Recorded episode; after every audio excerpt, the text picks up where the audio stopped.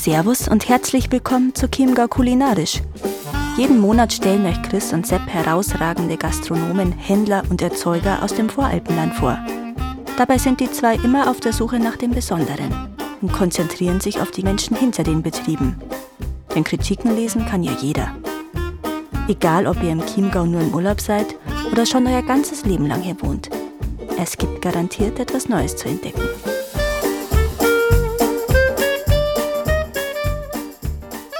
So, und dann sage ich wieder herzlich willkommen zu Chiemgau Kulinarisch. Heute haben wir wieder einen Gast aus der Region direkt vom Chiemsee und zwar den Chiemsee Gin. Und zwar haben wir dann Daniel zu Gast. Daniel, servus. Grüß dich, servus. Danke, dass ich dabei sein darf. Und der Sepp ist natürlich auch wieder dabei. Sepp, habe Ehre. Servus, grüß euch. Ja, cool. Äh, wir haben ja vor kurzem schon eine Folge gehabt zum Thema Tonic Water, wo die Monika Sieghardt bei uns war, die Moni, und uns ein bisschen was erzählt hat zu Tonic. Und wenn wir schon Tonic machen, ja, dann darf Gin natürlich auch nicht fehlen. Das ist ja mal völlig klar. Die zwei kehren ja zusammen. Ja, Daniel, da sind wir sehr froh, dass wir die da haben. Als Gin-Hersteller, als Experten auf dem Feld quasi. Darfst du uns vielleicht einfach mal erklären und alle Zuhörer, die das vielleicht jetzt auch nicht 100% genau wissen, was ist denn der Gin überhaupt? Ja, gern. Gin ist am Ende des Tages äh, Wacholder-Schnaps, sprich der Hauptbestandteil soll oder muss immer Wacholder sein. Wie wird Gin hergestellt? Das ist deutlich anders als viele andere Brände. Man macht ein, man hat einen Neutralalkohol, das kann beispielsweise sein Roggendestillat, das kann mhm. sein Korn, das kann sein Wodka. Und dieses Neutraldestillat, diesen Neutralalkohol, den destillieren wir dann eben und legt verschiedene Botanicals beispielsweise ein, lässt die mehrere Stunden einwirken und im Destillationsprozess kann man dadurch dann einen Gin machen. Ja. Gibt verschiedene Wege äh, der Mazeration, aber äh, das ist jetzt den, den wir nutzen. Diese Botanicals, werden jetzt mitdestilliert oder nicht? Ja, die Botanik ist, wenn in den Alkohol eingelegt, mhm. über bei uns fünf bis sieben Stunden, das kommt dann immer drauf an.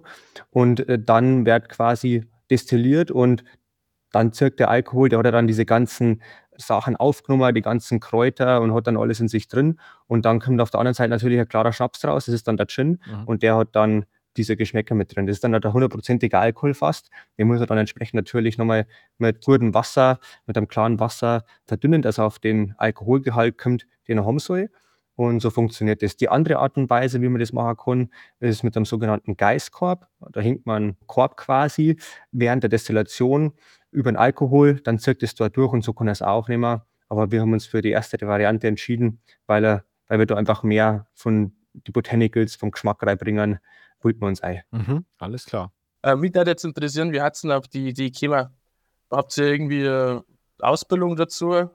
Oder war das einfach so heraus aus einer blöden Idee? Eher letzteres oder sicherlich letzteres. Da muss man vielleicht unseren Hintergrund ein bisschen kennen. Also wir sind am Ende des Tages zu zweit auf diese Idee gekommen. Das bin, ist mein bester Spätzle, der heißt da Daniel, der Daniel Herkner und ich. Und so wie für andere vielleicht sind Weinliebhaber oder Whisky-Liebhaber, Kaffeeliebhaber, wie auch immer. So ist für uns Gin wirklich ein Genussmittel immer gewesen und war halt so unser, unser Getränk, so Gin Tonic.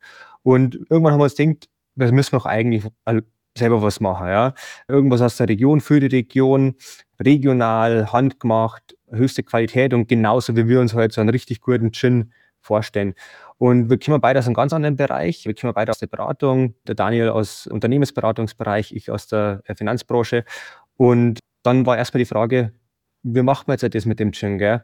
Und bevor man da selber rumdoktert, und das ist ja dann auch gar nicht so leicht, also vor allem, wenn man das halt in dem Stil machen möchte, dass man das auch irgendwo in Einzelhandel bringt, braucht man natürlich irgendwo eine gescheite Brennerei. Und ich habe mir dann halt die regionalen Brennereien so angeschaut und bin am Ende auf den Johann Guckenbichler gekommen mit der Edelbrandmanufaktur Guckenbichler. Die gibt es seit 1829, ist ein Familienbetrieb in fünfter Generation, machen alles selber, alles handgemacht. Und da habe ich halt gemerkt, okay, das ist jetzt genau das Richtige. Das ist der erste und einzige landwirtschaftliche Brennmeister aus dem Chiemgau. Und mit dem haben wir uns dann zusammen da und haben wir da äh, dreiviertel Jahr rumdoktert, bis dann mal der erste Tropfen ja, im Glas war. Und so ist das Thema quasi. Also einfach aus einer persönlichen Leidenschaft. Und jetzt haben wir halt da ein gemeinsames Projekt draus gemacht. Ja, super. Also dann verstehe ich das jetzt so, wenn Sie da Dreivierteljahr rum habt, dass jetzt auch für einen Edelbrandhersteller, sage ich jetzt mal, eine Brennerei, eine bestehende Brennerei, das ist jetzt auch nicht so, dass der sagt, ja klar, Gin, machen wir halt Gin, Conny, sondern der hat sich da quasi auch erst drauf einlassen müssen, oder? Ja, genau. Also der hat schon einen Gin quasi gemacht, basiert eigentlich auf einem anderen Schnaps, der aus seiner Familie schon mal kommt. Aber wir haben gesagt, okay, wir hätten den halt gerne in eine gewisse Richtung und deswegen, das war halt früher hin und her, also zig Proben und dann wieder fein justiert, bis wir den dann so gehabt haben, wenn wir uns den alle vorgestellt haben, dass das für alle passt.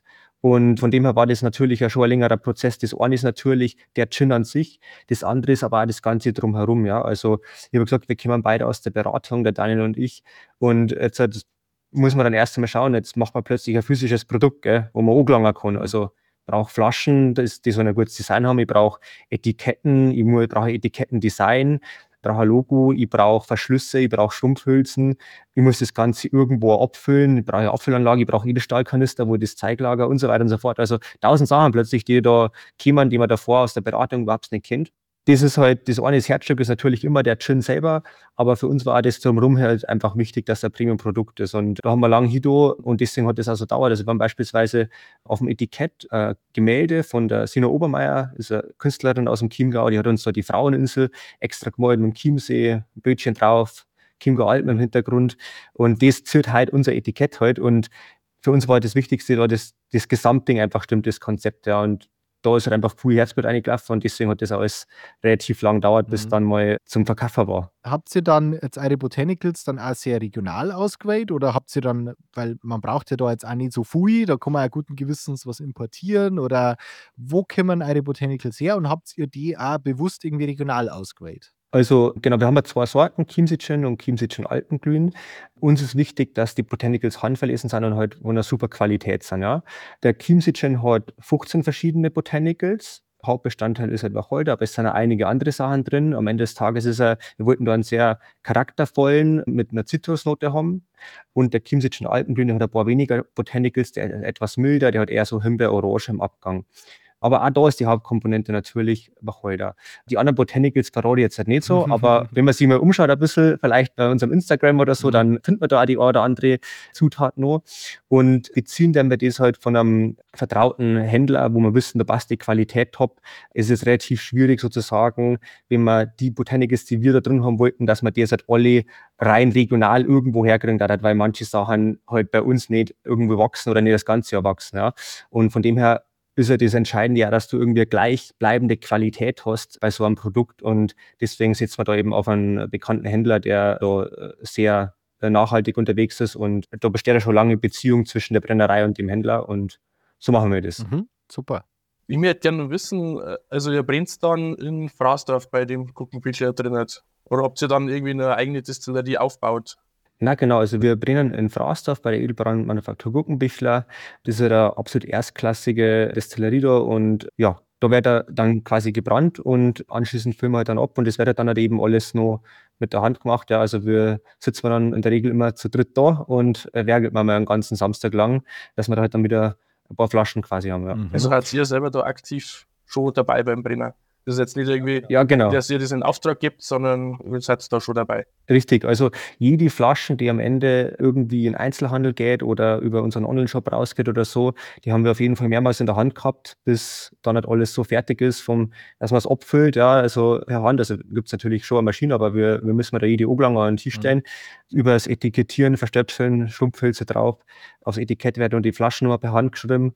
Sprich, die ist äh, ein paar Mal durch unsere Hände gegangen, bis die dann beim Konsumentenland. Ja, super, viel Liebe. Also das interessiert mich jetzt gleich mal, Flaschennummer per Hand draufgeschrieben. Welche Flaschennummer haben wir denn momentan? Kannst du das sagen? Das ist ganz schwarz zu sagen, weil man das immer per Batch macht. Also wir brennen ein Batch oder ein Lot, sagt man, und dann ist es zum Beispiel der Lot 1 vom Jahr 2024 jetzt dann, der jetzt dann demnächst kommt und dann fange ich da mit der Flasche Nummer 1 an und dann geht es halt hoch. Uns ist immer wichtig, dass wir den kleinen exklusive Batches das machen, damit halt da die Qualität passt. Aber wir haben ja jedes Jahr in etwa, äh, sage ich mal, zwei Batches, maximal drei und das halt dann auch pro Sorte und jeder ist dann mal ein paar hundert Flaschen halt. Mhm. Also das ist jetzt nicht so, dass ihr, du hast es ja schon gesagt, ihr kommt aus unterschiedlichen Branchen und ihr arbeitet aber auch noch in den Branchen. Oder ist jetzt nicht so, als sei das euer Hauptjob jetzt, halt, der Gym? Na, das ist unser mhm. leidenschaftliches mhm. Hobby, das mit der Arbeit verbunden ist. Wir haben ja da keine große finanzielle Motivation dahinter oder so. Ja, also mein, pro Flaschen bleiben ein paar Euro hängen und die reinvestieren wir dann in die nächste Charge, was man an Glas braucht oder äh, Flaschen halt oder andere Sachen. Und für uns ist einfach so die Verwirklichung von unserem Herzensprojekt eigentlich. Also wir spenden mal pro Flaschen, die wir verkauft haben, von unserer Marge dann 1 Euro für einen äh, Chiemgau Naturschutz. Das ist uns einfach wichtig von für die Region. Ja, man merkt es auch, dass ihr das wirklich lebt. Da war jetzt dann noch mal eine Frage, wenn wir da schon so dabei sind, mit der Distillerie und wie ihr da dahinter steht und wie ihr das lebt. Ihr bietet auch Touren oder? Und äh, Tastings. Wie läuft denn sowas ab? Genau, also wir machen mal in der Brennerei sozusagen mit dem Brennmeister, der es am Ende des Tages natürlich äh, das alles dann leitet, machen wir Brennereibesichtigung und Gin-Tastings und Schnapsverkostungen. Das dauert drei, dreieinhalb Stunden. Der Johann, der erklärt da alles quasi zur Geschichte vom Hof, von der Brennerei, von der Familie und dann eben auch über die Schnäpse, die Qualität, äh, wenn man das macht. Und dann gibt es halt richtig guten Schnaps, richtig guten Gin Tonic für die Leute mit einer guten Brotzeit noch und äh, ein Haufen Gaudi. Wir machen es immer als Privatevents, also für Gruppen ab fünf Leute, damit wir da eben nicht Riesengruppen haben und damit wir auch nicht verschiedene Leute zusammenmischen, sondern damit es halt ein bisschen so den exklusiven Charme einfach hat, dass die Leute unter sich sind, weil da sind sie dann meistens auch ein bisschen, gehen mehr aus sich raus und trauen sie mehr, weil wenn es mit 15 Fremden da irgendwo noch am Tisch sitzen. Ja. Sepp, auf geht's, da müssen wir hin. ja, ich habe gerade überlegt, ob man mit meiner Arbeit einmal hingehen, weil ich arbeite in Aschau. Mhm. Das war ja nicht weit weg dann. Ja, richtig. Also haben wir, haben wir ab und zu eben genauso Sachen, dass für Firmen oder für Geburtstage, Weihnachtsklinke. Jungsenausstand. Ja, genau. da können sie mal ein bisschen wieder zurück. ja, klar. Na, aber äh, cool. Dann äh, habt ihr ja auch auf eurer Homepage zum Beispiel einiges an verschiedene Rezepte. Kannst du uns mal so erklären, wo aus deiner Sicht äh, welcher von euren Sorten besonders glänzt oder so eine magische Kombination, die du selber vielleicht mal festgestellt hast? Oder wie trinkst du, sagen wir mal, dein Gin am liebsten? Die liegt die Frage beim meisten Ming, weil die Frage wird einem natürlich ständig gestellt. Was passt dazu? Wie trinke ich den? Und es ist unglaublich schwer zu beantworten, weil was ich gemerkt habe, also wir sagen immer, Gin ist Kunst. Ja, ich kann einen und denselben Gin nehmen mit einem und demselben Tonicwasser. Ich mache nur die Toppings anders, sprich einmal vielleicht mit Gurke, einmal vielleicht spitze ich ein bisschen Limette rein und nur Scheiben rein, einmal mache ich es mit irgendwelchen Beeren oder so und der schmeckt jedes Mal anders. Und äh, man darf dann oftmals gar nicht merken, hey, das ist ja ein und derselbe Gin. Mhm. Und ähm, deswegen ich trinke beispielsweise unseren Chiemsitchen äh, Original, also der in der dunklen Flasche, den trinke ich zum Beispiel ganz gern mit dem Fever Tree äh, Mediterran, aber ich trinke den auch gern mit dem Dry von Fever Tree, also ein gutes Tonicwasser, das ist wichtig. Man kann natürlich auch Cocktails machen, aber ich bin totaler Fan des Simple zum Halten, damit man sich wirklich auf den Gin an sich und diesen hochqualitativen Alkohol konzentrieren kann, weil klar, wenn ich einen Haufen Saft irgendwo einschütte, da schmeckt am Ende ja alles, ja, aber mit hochqualitativem Tonicwasser und da muss man sich dann einfach durchprobieren was schmeckt einem, was passt einem. Möchte man es eher ein bisschen stärker, charaktervoller, ein bisschen kantiger, ein bisschen herber? Möchte man es eher ein bisschen süßlicher, ein bisschen floraler, ein bisschen fruchtiger? Und da muss man dann einfach durchprobieren, die Kombination zwischen Gin, zwischen dem Tonicwasser und am Ende auch das Topping, was halt mhm. einfach total wichtig ist. Von dem her, ich kann keine klare Antwort geben, und so immer nur, kauft euch mal eine Handvoll verschiedene Tonicwasser, kauft euch ein, zwei Gin-Sorten und dann probiert es einmal los mit den verschiedenen Toppings und dann sagt es genau, wo euer Geschmack hinfällt. Und das macht es zweimal, dann habt ihr zweimal einen lustigen Abend und dann wisst ihr, was euch am besten schmeckt. Hast du irgendeinen Tipp für abgefahrenes Topping? Irgendwas, mein Gurke, ich meine, das kennt ja jeder. Ja, abgefahren ist die Frage, ob es ist, aber ich finde zum Beispiel Zimt total spannend. Also Gin, einfach Tonicwasser und dann eine Zimtstange rein und das dann halt ein bisschen länger auch einfach mal einwirken lassen nochmal. Das finde ich total interessant, äh, mag ich total gern. Machen viel nicht, ist aber auch nicht total unbekannt, aber äh, das war jetzt mal so mein Tipp, einfach zum Probieren. Sehr schön, guter Tipp. Bei der Rezeptentwicklung von dem Ganzen probiert ihr den Gin dann eigentlich auch pur oder mischt ihr immer mit Tonic oder wie, wie bringt sie das hin, dass ihr genau da hingeht, wo sie hin wollt? Beides. Das erste ist einmal den auf jeden Fall pur zum Trinken, weil nur so merke ich am meisten, wie schmeckt jetzt dieser Alkohol. Viele Leute einen Gin ja nicht pur trinken, weil viele sagen, oh, da dreht mir die Zehennägel mhm. auf. Ja. Das stimmt bei den meisten Gins, vor allem die, wo es so im Supermarkt gibt, überall vielleicht. Aber das war uns auch wichtig, zum Beispiel, dass man den Gin pur trinken kann. Und den sind wir überzeugt, unseren kann man sehr gut pur trinken. Das war Teil dieser Mission. Aber genau, man muss da halt pur probieren und schauen, was kann man gut trinken, was kann man nicht so gut trinken. Und die zweite Komponente ist aber dann, jetzt muss ich mit verschiedenen Tonicwasser probieren, weil es kann sein, dass ich zum Beispiel, wenn ich pur trinke, merke, boah, der hat eine richtig Kante. Und dann da ich vielleicht eher auf was Milz gehe. aber wir machen ja einen Schnaps. Ich mache ja kein Limo Mhm. oder kein Wasser, ja. Und deswegen muss ich dann mit verschiedenen Tonicwasser probieren, dass ich halt sage, okay, hey, der, der davor eher recht kantig war, der kommt ja jetzt total schön raus bei dem und dem Tonicwasser. Und ähm, so muss man dann durchprobieren, dass man sagt, okay, den kann man pur trinken und den kann man mit mehreren verschiedenen Tonicwasser trinken und der kommt immer gut durch. Ja, also weil das Schlimmste ist ja, ich habe einen guten Gin, besonders mild, hat besonders lang dauert, das alles so zu machen und dann das Saufen vielleicht am Ende im Tonicwasser und merken gar nicht mehr raus. Das ist ja auch schade. Und von dem her, die Mischung macht's und das hat dann äh, sicherlich auch einige Zeit dauert, aber äh, wir sind jetzt mit den zwei Sorten froh. Also eine dritte Sorte wird es jetzt erst einmal nicht geben. Ah, das war nur eine Frage gewesen, ja, super. Äh, vielleicht irgendwann Ja. einmal in fernerer Mhm. Zukunft, aber sind wir ganz, ganz happy mit den zwei. Mhm. Was mich jetzt auch noch interessieren hat, weil Gin ist ja, ich meine, vor einigen Jahren war es ein mega Whisky-Hype. Da haben ja alle äh, durchdraht, was äh, Scotch angegangen ist und so weiter. Jetzt momentan ist der Gin ganz weit vorn. Wie erlebst du eine Zielgruppe so? Ich meine, also wenn man so Werbung anschaut für Gin und so weiter, ist ja schon eher so diese Hipster-Schiene, die da wahnsinnig äh, auf Mhm. Gin abfahrt. Erfahrst du das also oder wo verkauft sie ihre Flaschen so hin? Also, ich fange vielleicht einmal an mit der Thematik Hype. Also, es ist vollkommen korrekt, dass die letzten fast 15 Jahre mittlerweile der Gin-Markt an sich extrem gewachsen ist. Es gibt abertausende Gin-Marken, äh, ja, nur in Deutschland, das ist ein Wahnsinn, ja. Und es gibt dann natürlich die wenigen starken Bekannten, die man halt irgendwo auch überall sieht im Supermarkt, ja. Aber dieser Hype hat eigentlich in den letzten Jahren tendenziell dann eher abgenommen. Aber man hat jetzt einfach halt einen riesigen Markt da irgendwo und das ist halt, der hat sich da etabliert und selbst wenn es natürlich abschwacht, das trinken viele Leute immer noch, immer noch Gin oder Gin Tonic. Für uns ist so, wir verkaufen mal unseren Gin ja nur entweder über einen Online-Shop oder halt bei ausgewählte Einzelhändler oder in bestimmte Restaurants. Und die Einzelhändler, das sind in der Regel immer entweder Feinkostläden oder es sind so regionale Stores, Concept Stores oder wir sind halt bei gehobenere äh, Restaurants oder sowas drin. Weil wir halt sagen, okay, unsere Zielgruppe ist am Ende jetzt vielleicht nicht der, der sagt, bin jetzt seit letzte Woche 18 geworden und muss jetzt einen Rausch haben oder was, oder das im Club trinkt oder so. Also dort hätte man mir nie Interesse, dass wir da irgendwo drin waren, sondern halt eben wirklich für den Gin-Liebhaber und der, der das schätzt und der sagt, hey, ich kaufe halt das gute Tonicwasser dazu und äh, ich möchte halt quasi, ich genieße den Alkohol und trinke nicht zum Blöd werden Mhm. und von dem her, ich glaube, das ist das, wo wir unsere Zielgruppe, also wo sind wir drin und wer kauft unseren Gin und es sind halt die Leute, die wo sagen, okay, sie trinken keinen Gin, weil es jetzt gerade ein Hype ist, nur zum Feiern oder so, sondern sie trinken einen Gin, weil er einer wirklich schmeckt und weil das was ist, was dann in der Regel über viele Jahre pflegen. Wann habt denn ihr angefangen zum Gin Mar? Also, wie lange ist denn das her? Weil du hast gesagt, vor 15 Jahren hat eigentlich der Hype so angefangen. Ist das mit euch gekommen? Das war schön. Na, also wir sind mal gestartet vor zweieinhalb Jahren. Die Idee haben wir gehabt vor fast dreieinhalb Jahren.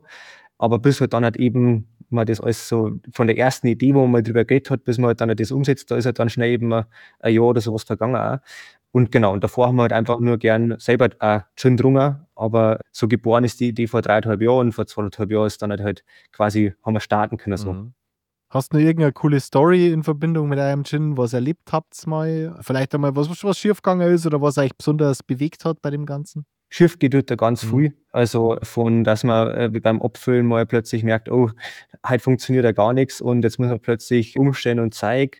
Was halt zum Beispiel eine extreme Herausforderung ist, ist halt, dass man eben, was ich vorhin gesagt habe, man hat plötzlich ein physisches Produkt und ich brauche die Flaschen von irgendwoher, ich brauche die Verschlüsse irgendwoher, ich muss erstmal jemanden finden, der mir die Verschlüsse so macht. Wir haben halt da so eine Lasergravur drin von unserem Logo. So, jetzt muss man erstmal eine Firma finden, die sagt, ja, ich mache euch da nur 1000 Verschlüsse. Mhm. Ja, wenn man halt anfängt, dann kann man ja nicht gleich 10.000, 20.000 Verschlüsse bestellen. Also ich meine, so viele Flaschen hat man ja nie und das waren ja riesige Kosten sozusagen. Und eben die Labels und alles drum und dran, dass man dann plötzlich merkt, man hat jetzt halt für das, dass da eine Flaschen ist, habe ich jetzt plötzlich aber irgendwie muss ich bei sieben verschiedenen Firmen irgendwas bestellen und machen lassen, dass das dann am Ende so zum Kunden gekommen. Und das ist eine wahnsinnige Herausforderung und da geht einiges. Zum Beispiel, was eine totale Katastrophe war, jetzt halt, sage ich mal, vor anderthalb Jahren, vor allem mit den Lieferengpässe, wenn wir plötzlich unsere Flaschen nicht mehr gekriegt. Ja, jetzt hätte ich sagen können, ja gut, dann bestelle ich halt irgendwelche anderen Flaschen, aber das ist halt auch irgendwie blöd. Dann schaut das Produkt plötzlich anders aus und dann brauche ich vielleicht andere Etiketten auch wieder und die haben wir halt massenhaft vorbestellt. So. Und deswegen, sowas ist dann natürlich irgendwie eine extreme Challenge, dass man sagt, hey, jetzt gibt es die Flaschen plötzlich nicht mehr wie durch. Denn jetzt da zum Glück hat es dann irgendwann mal wieder gegeben. Jetzt haben wir so einen gescheiten Vorrat irgendwie angelegt, damit man da nicht in so einen Engpass reinkommt. Aber ja, also schiefgegangen sind schon viele Sachen, aber wir haben es am Ende irgendwie bisher zumindest immer so wieder hinbringen können und hingekriegt. Ja, also Glas war da für früher eine Herausforderung. Das habe ich auch immer wieder gehört bei allen möglichen, ob es jetzt Wein ist oder äh, ja, das ist echt der Wahnsinn, was da los war in letzter Zeit. Gell? Ja, richtig, ja. richtig. Viel von den Rohmaterialien kämen beispielsweise aus der Ukraine und dann plötzlich ist es halt nicht mehr gekommen.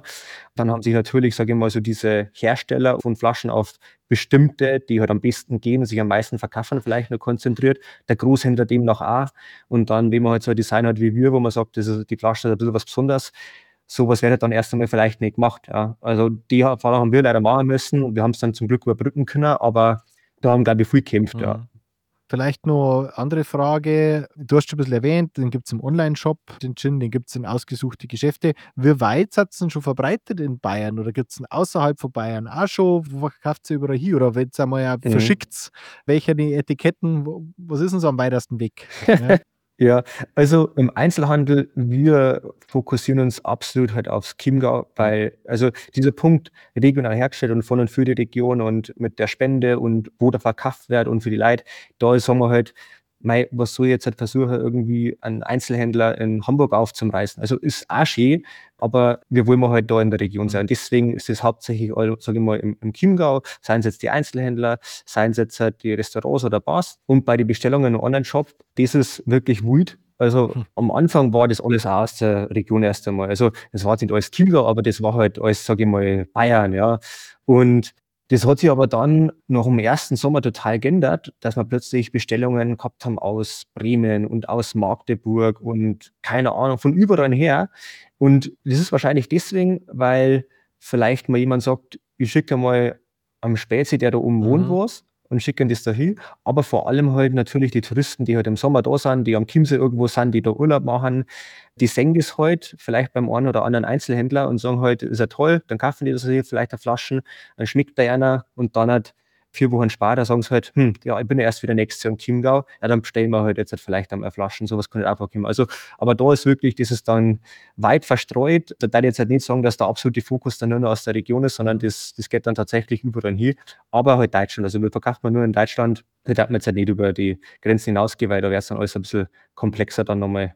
Ja, gut. Hast du noch irgendwas, Daniel, was du loswerden möchtest? Ja, also ich finde es super, dass ihr diesen äh, Podcast macht und dass ihr euch da so für die Region einsetzt. Und ich glaube, da sind wir am selben Strang und haben dieselbe Motivation und dasselbe Herzblut für die Sache, dass wir sagen, okay, regionale Produkte von und für die Region. Und wir haben so viel coole Produkte aus der Region und wir haben so viele coole Leute und das ist, man muss ja nicht immer irgendwie die industrialisierten Sachen, die es halt alle irgendwo im Supermarkt gibt, die millionenfach hergestellt werden, jetzt darauf zugreifen, sondern man kann immer wirklich schauen, okay, was gibt es denn eigentlich bei uns aus der Region und für tolle Sachen? Und mei, wenn das dann am Ende ein paar Euro mehr kostet, aber dafür ist die Qualität besser und es ist handgemacht, dann ist das auch irgendwo verständlich und fair. Und von dem her freue ich mich, dass wir da am selben Strang sind. Ja, ich habe jetzt eigentlich durch den Podcast, dass wir den machen, schon so viele neue Sachen kennengelernt, die wo ich vorher überhaupt nicht auf dem Schirm gehabt habe und noch nie davon gehört habe, dass wir das eigentlich in der Region haben. Mhm. Aber da haben wir richtig viele coole Sachen. Ja, und auch wirklich auch super nah bei uns. Ich meine, ja. wenn man jetzt, der Chiemgau ist ja groß. Und auf der anderen Seite vom See, also nicht auf unserer Seite, da ist klar, dass man das nicht alles kennt. Aber auch bei uns in der Nachbarschaft kann Sachen, da stolperst du dann erstmals drüber. Und wir haben wirklich, wie du sagst, so coole Leute, die so tolle Sachen machen und die Themen werden uns nicht ausgehen. Und äh, das ist auch gut so. Super. Ja, Daniel, dann sage ich vielen lieben Dank für das tolle Interview. Und an die Zuhörer nochmal, schaut auf die Homepage, schaut vorbei, wo es äh, den Gin überall zum Kaffee gibt und äh, kauft es natürlich auch im Online-Shop fleißig ein. Und äh, am allerbesten ist natürlich, wenn es einmal zur Destillerieführung beim Daniel und beim Daniel vorbeischaut. Beim Johann. So. beziehungsweise beim Johann, beim Daniel und beim Daniel. Und da einfach einmal einen Gin genießt und euch da auf dieses Thema voll einlasst. Daniel, danke. Danke, Servus. Servus. Vielen Dank fürs Zuhören. Wir freuen uns auf eure Meinungen und Themenvorschläge. Schreibt uns diese gerne an podcast.chiemgaukulinarisch.de oder über Instagram. Bewertet uns gerne beim Podcast-Portal eurer Wahl und hört auch bei der nächsten Folge wieder rein.